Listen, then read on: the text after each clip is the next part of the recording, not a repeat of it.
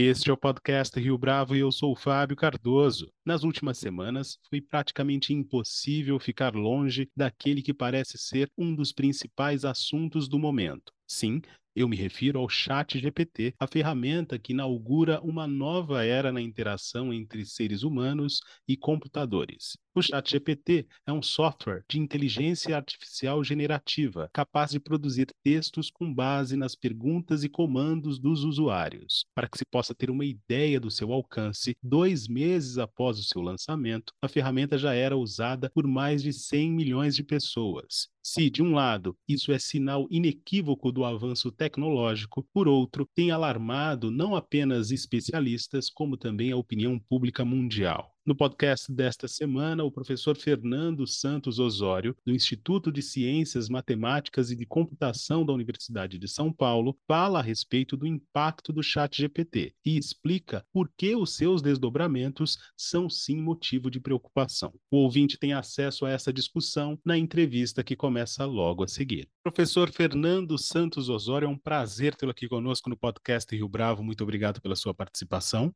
Olá, para mim também é um prazer estar aqui, poder estar participando aí desse podcast, tá? Agradeço o convite. Professor, para a gente começar, pelo fim, digamos assim. É uma notícia mais recente que tem a ver com o posicionamento da, do Future of Life Institute, que pede uma pausa, nessa semana pediu uma pausa no treinamento de sistemas de inteligência artificial mais poderosos que o Chat GPT. Para quem está de fora, isso parece um sinal de alerta. Na sua avaliação, há motivo para essa preocupação, para preocupação dessa natureza? Bom, primeiro, quanto à preocupação, sim, existe um, um grande motivo para isso e a gente vê, inclusive, pelos signatários.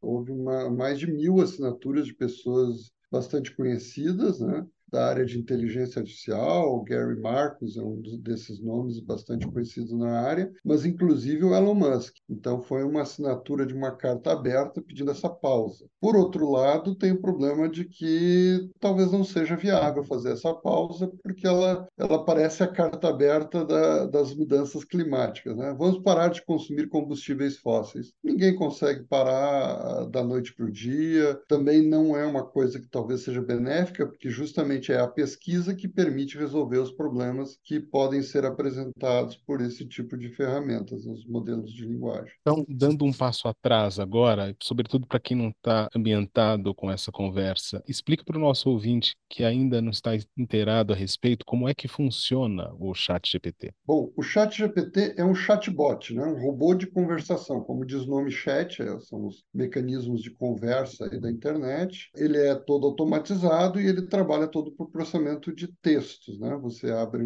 um, terminal de acesso e, via web, via celular, uh, escreve textos e ele reage aos textos. Né? Então, ele vai responder. A questão é que ele é um processador de textos. Né? O chat GPT ele foi pré-treinado numa base gigantesca de textos, milhões de textos, que é o que provê, de certa forma, o conhecimento dele. Ele representa isso de uma forma matemática e numérica, que também é uma coisa que depois pode causar algum problema, porque na verdade ele não armazena os dados, ele eh, junta tudo, mistura algumas coisas, depois ele recupera corretamente, outras ele não, ele gera invenções, ele gera erros, porque ele não está acessando realmente uma base de dados, uma informação estruturada, sites, ele já tem tudo isso codificado numa, numa base de, de conhecimentos que a gente não consegue nem olhar dentro dela, né? São números que estão armazenados na memória de um computador. E aí ele então funciona escrevendo textos. O que é escrever o texto? Quem já não conhece o autocompletar dos buscadores, né? Se eu entrar no buscador e, e começar a escrever uma frase, né? Qual é o presidente do Brasil, ele talvez até já complete, né? Ou ele já, ele já vai, atualmente, ele, ele vai pegar a palavra mais provável de, de colocar na sequência. Uh, o ChatGPT faz isso. Só que ele tem um contexto muito grande, então se eu perguntar para ele, ele, ele vai ver se não tiver, né? Se eu parar num certo ponto, se eu escrever parabéns para você, ele vai completar nessa data querida. Só que aí ele joga a resposta dele como entrada de novo. E ele vai expandindo, aí ele adiciona a minha próxima pergunta, então ele vai trabalhando nesse contexto que é fornecido para ele. Né? E vai sempre completando mais. O problema é que ele é GPT, Generative Pre-Trained Transformer. E essas três letrinhas são mágicas, porque ele gera textos algumas vezes inventa puramente inventado, sem nenhuma origem, né? Ele, ele até, como a gente costuma dizer, ele alucina, né? Quando é, parece uma criança quando você pergunta uma coisa, a criança não sabe dizer, ele inventa. Ele é pre-trained, ou seja, ele é baseado num treinamento prévio, ele não consegue ser atualizado todos os dias, está sempre sendo corrigido. Então, o chat GPT que está gratuito e atualmente acessível na internet é de 2021. Ele não sabe quem é o presidente do Brasil, ele não sabe sobre a guerra atual da Ucrânia, ele conhece só a anterior, da Crimeia. Então ele não sabe muita coisa. E para treinar ele de novo, o custo é elevadíssimo, na ordem de centenas de milhões de dólares. Então é obviamente que ele não vai ser que nem o Google, que todo dia se atualiza com novas informações de jornais, links, páginas novas. Né? Isso ele não consegue fazer. E ele é um transformer, porque ele transforma esses dados de uma certa forma. Ele primeiro faz um, um, ele faz o que a gente chama de embedding, que é codificar palavras na forma de número. Então, na verdade, as palavras não têm um sentido. Ele não entende o que ele está escrevendo, ele simplesmente codifica informações. E é claro, como eu disse, né, parabéns a você, está codificado numericamente e, e, ele viu muito ocorreu nessa data querida, então ele completa. Então, esse é o princípio de funcionamento do chat GPT ter disponibilizado o uso do chat GPT para o público em geral de forma tão imediata assim em 2022, 2023, pode ter sido um equívoco na sua avaliação? É, ele foi disponibilizado em novembro de 2022, é, foi o, o aplicativo mais rapidamente adotado no mundo, né? tinha 100 milhões de usuários em poucas semanas, né? muito mais rápido do que a adoção de TikTok, de Facebook, de qualquer outro tipo de aplicativo, né, em termos de volume de usuários. Na minha opinião, sim, foi um grande erro ter aberto ele publicamente. Na verdade, eu diria que não foi nenhum erro, foi uma questão de, de um problema ético porque a gente está sendo usado como testador do software, né, desse aplicativo. E a gente já descobriu muitos problemas que ele tem, muitas informações incorretas, inclusive riscos que ele pode oferecer né, pela informação incorreta, mas também, uh, inclusive agora nessa semana foi anunciado que na Bélgica uma pessoa teria estava conversando com, ele, com o chat GPT e logo em seguida se suicidou. Claro, eu não, não se tem tanta informação se ele teve alguma parcela de culpa, vamos dizer assim, mas é bem óbvio, né, que ele, como ele não, não é um psicólogo, não é, ele não tem a capacidade de saber como que ele deveria estar tratando esse bate-papo com um potencial suicida. E a gente está vendo então agora o resultado, né, do nível de risco que uma ferramenta dessas pode apresentar. E ele está aberto, está lá, está na internet, todo mundo pode usar, todo mundo usa ele desatualizado. Muitas crianças perguntam coisas, né? Quem é o presidente atual do Brasil, ele vai dar errado, ele vai dar o anterior. Se perguntar informações né, de, de, de fatos recentes, ele vai dar informações incorretas. E, inclusive, ele já disse que eu, que estou falando aqui, estou morto. Eu morri em 2021 para o ChatGPT, em um acidente grave de avião. Todos estamos alarmados com esse tipo de informação que muitas vezes é equivocada e o professor disse em entrevista à revista Pesquisa FAPESP, já imediatamente, né, e no médio prazo, vai ser impossível saber o que é verdade, o que é mentira a partir do chat GPT. Fala um pouco mais a respeito disso, professor. O chat GPT, ele não tem essa capacidade de dizer de onde ele tirou a informação. E a gente sabe que na universidade, na escola, isso é essencial, é você dizer justamente qual é a sua fonte e saber se a sua fonte é confiável. O Chat GPT, e aí eu estou falando especificamente do Chat GPT, existem outras ferramentas, existe inclusive o Bing da Microsoft que está usando o Chat GPT, mas ele usa para a parte textual. Por trás ele tem um mecanismo de busca, é uma outra história. Mas o chat GPT, ele não informa de onde ele tirou. Ele simplesmente, inclusive, se você perguntar, mas como é que você sabe isso? Ele dá um, não é assim, como se fosse uma grande autoridade, quase uma divindade. Não, eu estudei milhões de textos, né? então eu fui atualizado com muita informação, mas ele não diz de onde ele tirou, porque não tem nem como. E como ele não é capaz de dizer de onde sai a informação, ele é, obviamente, uma, uma ferramenta que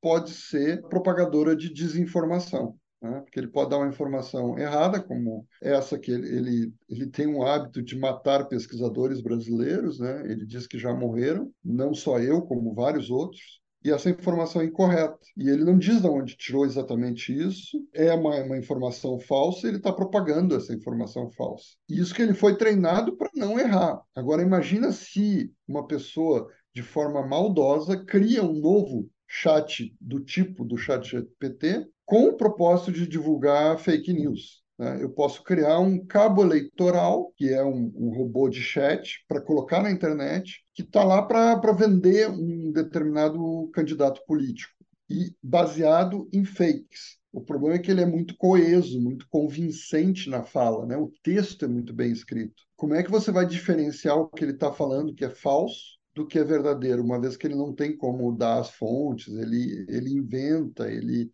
ele mente com uma facilidade muito grande. Então, existe um risco muito, muito grande de uma ferramenta dessas estar aberta para a sociedade e não ter nenhum controle, porque ele é um propagador de desinformação, de alucinações, alucinações de máquina, porque não tem consciência, ele não, né, não tem capacidade de sentimentos e consciência, mas ele tem essa capacidade de invenção, de geração, né? por isso que ele é generative, ele é um gerador de textos. E ao gerar, ele pode gerar coisas que não existem, que são falsas, que são mentiras, que são histórias. Né? Ele é muito bom em criatividade, mas não em coisas factuais. Mas o fato de, é, exatamente por ele ter acesso ao conteúdo que foi veiculado, que está vinculado na rede, muitos desses conteúdos terem chancela de, de informação, isso não deveria ser mais factível, ou seja, encontrar essas respostas mais determinantes, mais assertivas, mais verdadeiras, em vez de criar informações em cima disso?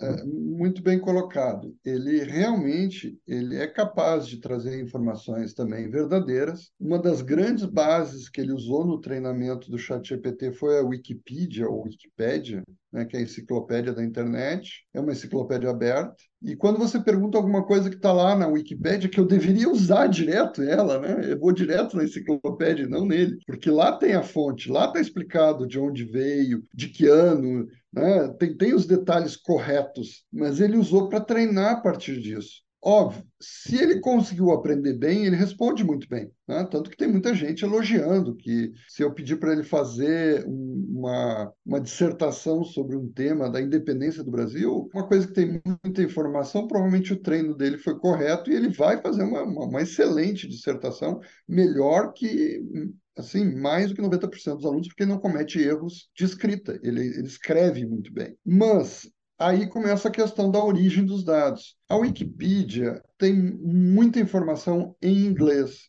e bem menos em português. E é isso que explica o fato dele dizer que alguns pesquisadores brasileiros já, já estão mortos, ou explica o fato dele dizer que o Brasil ganhou vários prêmios Nobel. Por quê? Porque a fonte de informações sobre esse assunto ela é muito mais rica em inglês do que em português. E aí, quando ele foi treinado, aquilo que ele não sabe, ele inventa ele literalmente inventa. Então, existem vários relatos de que ele erra cálculos básicos matemáticos. Eu já fiz testes, ele errou contas de soma e multiplicação. Ele inventa currículos de pessoas. Né? Ele diz que eu dei aula numa universidade onde eu nunca dei aula. Diz que eu fiz um doutorado nos Estados Unidos, meu doutorado foi na França. Ele diz inverdades né, sobre uma série de, de pesquisadores brasileiros. Inclusive, tem um relato né, de quem entende de um assunto mais específico. Um cientista que trabalha na área de foguetes pediu para ele falar um pouco mais sobre o assunto. Como a área de foguetes né, e a área de exatas, né, fórmulas, equações e funcionamento de um foguete não é uma coisa trivial, o que era trivial ele disse, pô, um foguete, ele levanta, tem um empuxo e tal. Mas quando ele entrou nas fórmulas, na explicação de detalhes, né, de como o foguete funciona, aí eram detalhes que não estão tão claros na internet, ele não aprendeu ele começou a inventar fórmula, começou a dizer besteira, porque o que ele não sabe, ele inventa.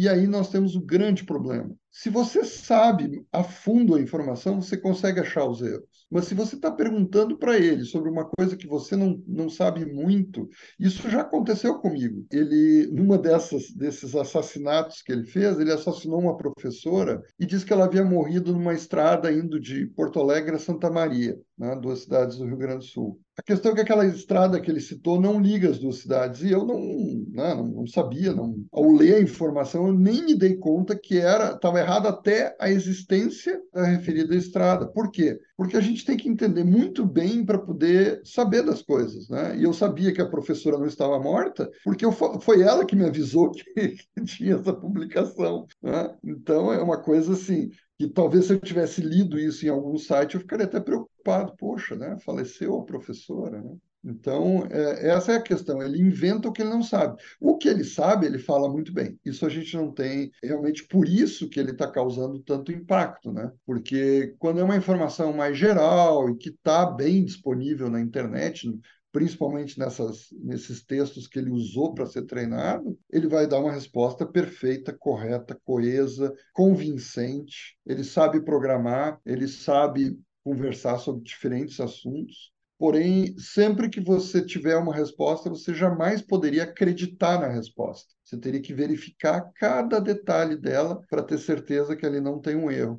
E quando a gente tem essa capacidade, a gente praticamente nem precisaria, então, usar o, o chat GPT. Vai procurar na internet, em outras fontes, que você vai ter justamente uh, condições de saber de onde saiu a informação, quem disse, né? se foi alguém confiável ou não, qual é a sua fonte, que data, quando que essa informação foi publicada o fato de grandes empresas de tecnologia estarem envolvidas uh, nessa frente, nessa iniciativa, é mais um motivo de alerta ou a gente está falando de uma questão que envolve a tecnologia em si, independentemente das grandes empresas? Eu acho que é um motivo de alerta, sim, porque o comportamento de muitas empresas não foi um comportamento que eu consideraria muito correto.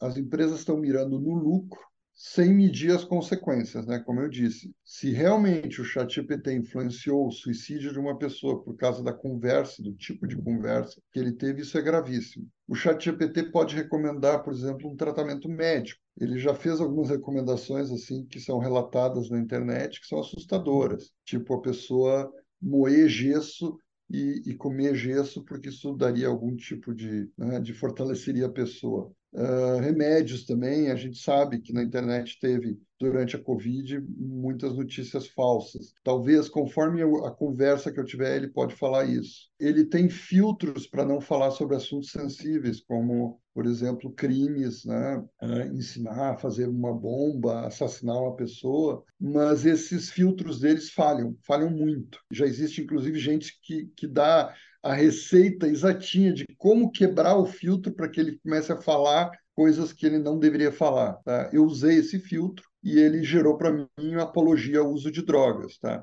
Eu não vou entrar no, no, na questão de drogas, liberação ou não, mas no Brasil apologia ao uso de drogas é crime. Portanto, essa ferramenta cometeu um crime ao me incentivar, inclusive com termos assim, vai lá, usa, é legal, vai dar barato, né? É super importante você tentar usar. Isso é completamente ilegal em termos da legislação brasileira. E ele fez isso. Então, Será que uma grande empresa, totalmente isenta da responsabilidade desse tipo de respostas que está sendo dado pelo chat GPT, pelo tipo de problemas que ele pode causar? Na Europa, a legislação normalmente é relacionada toda a ferramenta de sistemas de computação, de automação, você uh, procura avaliar o, o, risco de danos que ela pode causar. O risco de dano do ChatGPT é muito alto. Nesse sentido é que eu considero que ele não deveria ter sido aberto publicamente,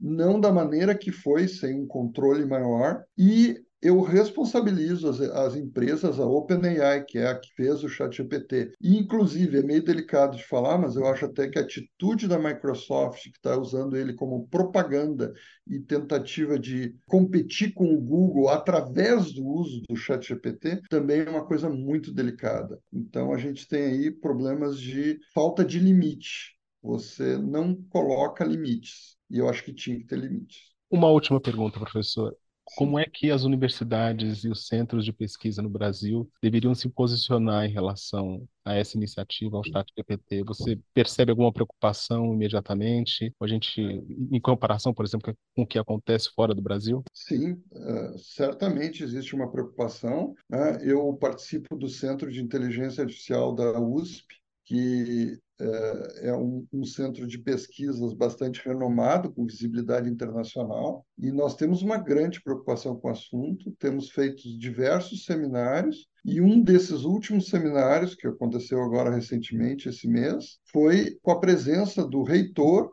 dois pró-reitores, pró-reitor de graduação e de pós-graduação, presença do diretor do Centro de A, Fábio Cosmo, e mais várias outras autoridades, Glauco e outros nomes aí renomados na área, que fizeram um evento uh, durante um dia inteiro discutindo o chat GPT, buscando uma proposta de ação né? Eles querem elencar uma, fazer uma carta com recomendações, recomendações para a área do ensino na universidade, porque a própria USP tem preocupação com a questão de plágio né, a questão de mau uso do chat GPT. Então, foi feita uma lista que ainda não está definido se são 8, 10, 12, 14 itens que vão aparecer nessa, nessa lista, mas são recomendações. E nós, como universidade, temos a mesma preocupação que tem no exterior. Você citou o Instituto Future of Life, que fez uma carta recomendando uma pausa no uso e nas pesquisas dessas ferramentas. Eu acho isso difícil.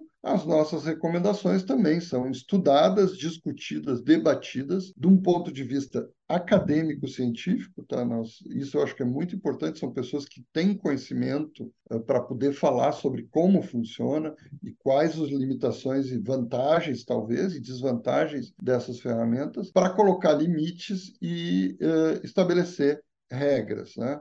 Eu, particularmente, eu vou falar por mim. A minha proposição é de que toda conversa estabelecida com o chatbot fosse, fosse gravada, que você tivesse realmente condições de auditar, né? transparência total, tudo que eu conversar com ele que seja gravado, que seja transparente e que seja auditável. Isso é uma regra maravilhosa, porque aí, em casos de dúvidas, será que ele falou alguma coisa errada? Será que ele fez fake news? Será que ele fez campanha de algum tipo de anúncio de produto ou de candidato político? Né? Será que ele, ele escreveu alguma coisa que envolva crimes? tudo estaria registrado e aí eu posso fazer uma auditoria verificando realmente se foi dito ou não, inclusive se algum aluno apresentou um trabalho escolar feito com o chat GPT, estaria registrado a conversação do aluno e eu posso ter o texto que foi gerado e que foi passado ao aluno que foi usado depois como um trabalho escolar. Então, existe isso. É possível? Claro que é possível. Para quem fez o trabalho do volume de sofisticação que é bilhões de textos, milhões de parâmetros em, em redes neurais de, de, deep learning, certamente você pode registrar todas as conversas feitas com o chat GPT, só que não, tem, não se tem esse interesse, né? A própria OpenAI fez uma ferramenta que analisa o texto e não funciona, tentando ver se ele foi gerado pelo chat GPT, mas ela absolutamente não está disponibilizando os registros das conversas. Então, isso é, na minha opinião, um grande problema que ainda tem que ser é, regulamentado. Professor Fernando Osório, foi um prazer tê-lo aqui conosco no podcast Rio Bravo. Muito obrigado pela sua entrevista.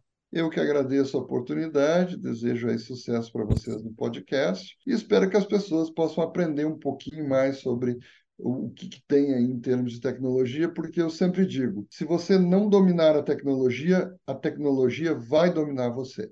E esta foi mais uma edição do podcast Rio Bravo. Ouça, comente e compartilhe. Gostou da experiência? Nós da Rio Bravo estamos aqui para lhe oferecer o conteúdo mais adequado para a sua melhor tomada de decisão. E no site www.riobravo.com.br você conhece mais a respeito da nossa história. No Twitter, o nosso perfil é @podcastRioBravo.